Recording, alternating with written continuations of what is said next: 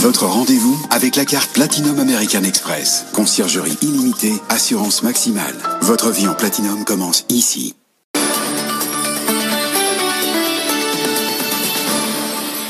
Merci d'avoir choisi BFM. C'était Kenko. Vous le savez, BFM Business à la télé et à la radio. Il est 20h30. Le journal avec Claire Sergent. Bonsoir Claire. Bonsoir.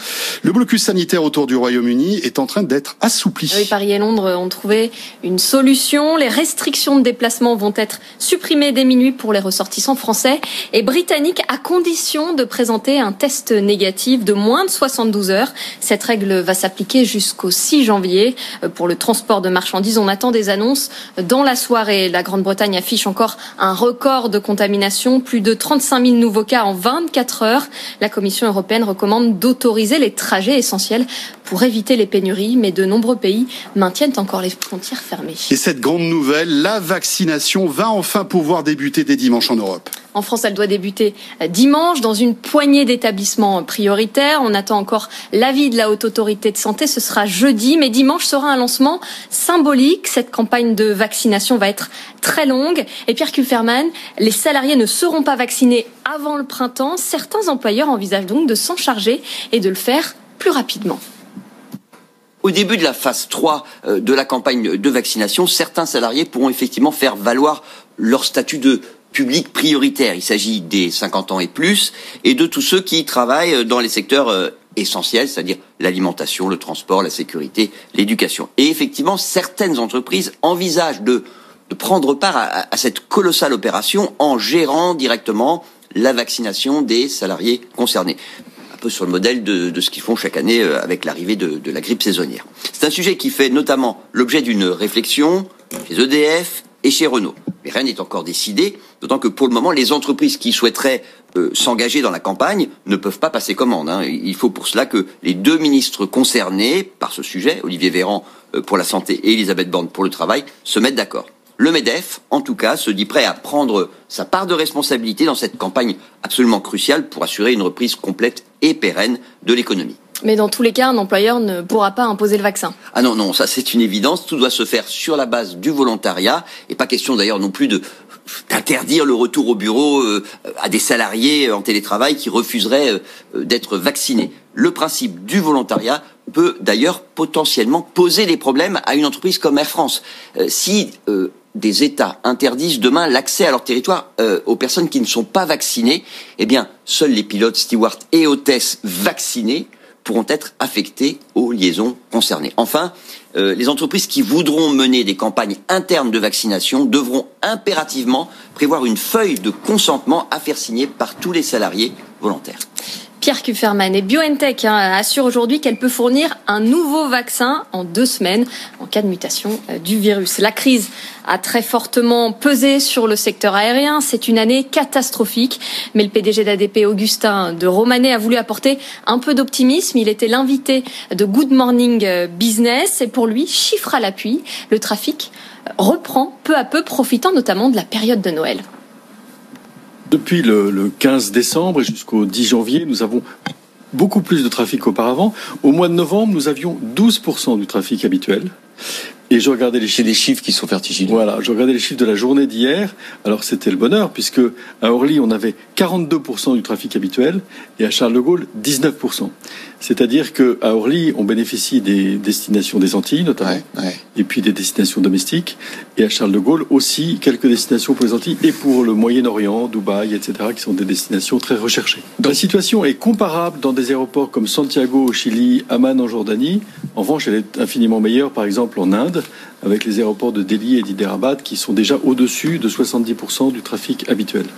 20h34 sur BFM Business. Et pour Airbus, Claire, les, mouve- les mauvaises nouvelles s'accumulent.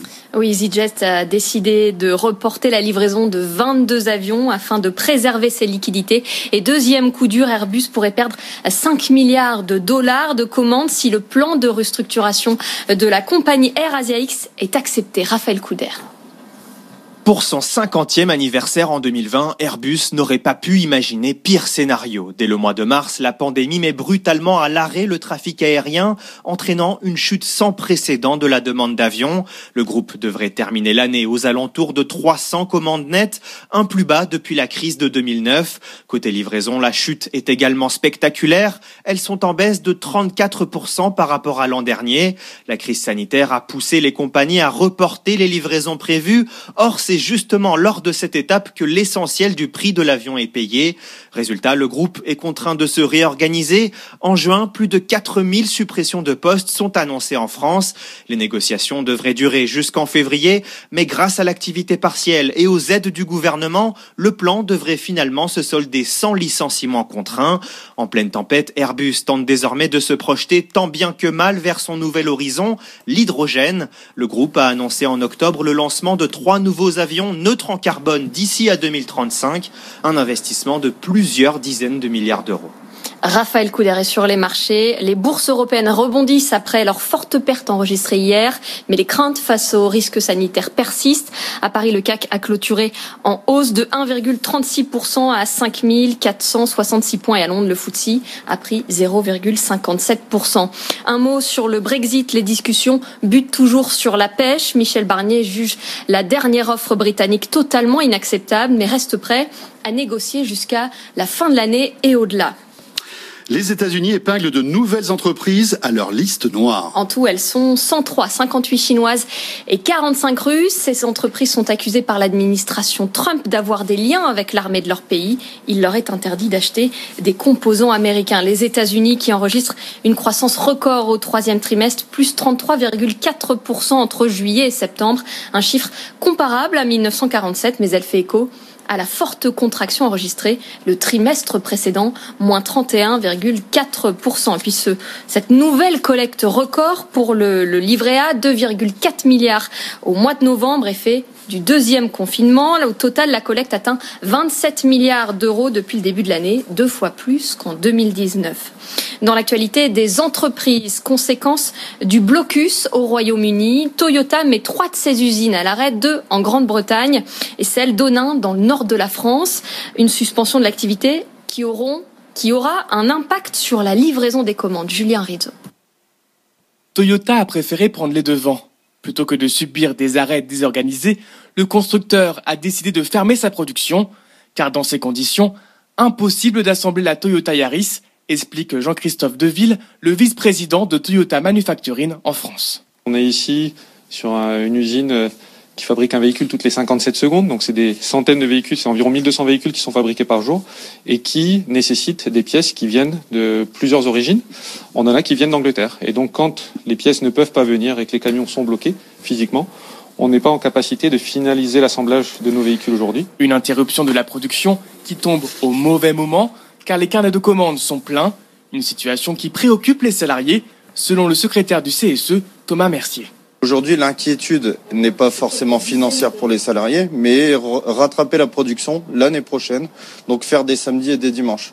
Sachant que pour attendre une Yaris, il faut attendre 75 jours. Donc ce délai va être encore plus long. Donc forcément, il va falloir produire plus vite. Pour l'instant, le constructeur a prévu de redémarrer la production lundi prochain, en espérant que les frontières seront rouvertes. Et dans la grande distribution, Aldi annonce une première salle de fermeture chez Leader Price. Oui, le groupe euh, allemand de distribution va fermer 31 magasins de son enseigne Leader Price. Certains vont être revendus. La direction promet de reclasser 240 salariés. Le groupe veut regrouper et mutualiser son réseau de magasins Aldi et Leader Price en France. Dans le secteur pharmaceutique, la biotech Valneva, qui est en phase 3 de son vaccin anti-Covid, prépare une introduction sur le Nasdaq l'année prochaine. La biotech franco autrichienne, déjà cotée à la Bourse de Paris, vient d'obtenir l'accord de ses actionnaires. Mais il reste encore beaucoup d'étapes à franchir. Le calendrier et le prix d'introduction n'ont pas encore été fixés. La MGM, je crois que c'est le Lyon, non, qui rugit. Je crois bien, c'est ça. Le mythique studio MGM est à vendre, Claire. Eh oui, on lui doit en particulier la saga James Bond et selon la presse US, des banques ont été mandatées pour trouver un repreneur. Metro Goldwyn Mayer, aujourd'hui détenu par un hedge fund, pense que la période est propice malgré la fermeture des cinémas. Simon Tenenbaum. MGM veut surfer sur l'explosion du streaming. Le studio est certes durement touché par la fermeture des cinémas, la sortie du prochain James Bond ne cesse d'être repoussée, mais le groupe a d'autres actifs dont la valeur est portée par la demande des plateformes, ses séries comme Fargo ou Handmaid's Tale et son catalogue qui compte plus de 4000 titres de James Bond à en passant par Terminator. Une opportunité pour le hedge fund Encourage Capital, principal actionnaire de MGM, lui qui a repris le studio en faillite il y a 10 ans, cherche une porte de sortie. Apple, Amazon, Comcast ou Facebook sont cités, mais aussi des fonds d'investissement. Il s'agit maintenant de fixer un prix. En 2018, des discussions informelles avaient déjà eu lieu avec Apple pour un deal à 6 milliards de dollars, mais le studio viserait une valorisation à plus de 8 milliards. Un pari dans cette période de forte turbulence à Hollywood. Et tout de suite, la suite de Tech Co avec vous, François Sorel. Quand on pense que ce James Bond va avoir un an de retard, euh, c'est quand même incroyable. On n'est même pas sûr qu'il S'il peut sortir. En avril. Merci beaucoup, Claire. C'était le journal de l'écho, 20h40 euh, sur BFM Business. Tech Co revient dans un instant. On vous fera découvrir Yelda qui vous propose euh, d'insérer en fait des assistants vocaux dans les entreprises. À tout de suite.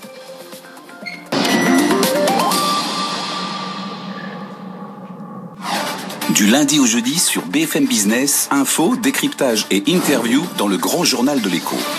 120 minutes pour comprendre et débattre des grands sujets du jour. Entre les journaux de la rédaction, toutes les demi-heures, Edwige Chevrillon reçoit ceux qui font la une pour commenter leur actualité et des experts de l'économie pour analyser sereinement les grandes problématiques économiques.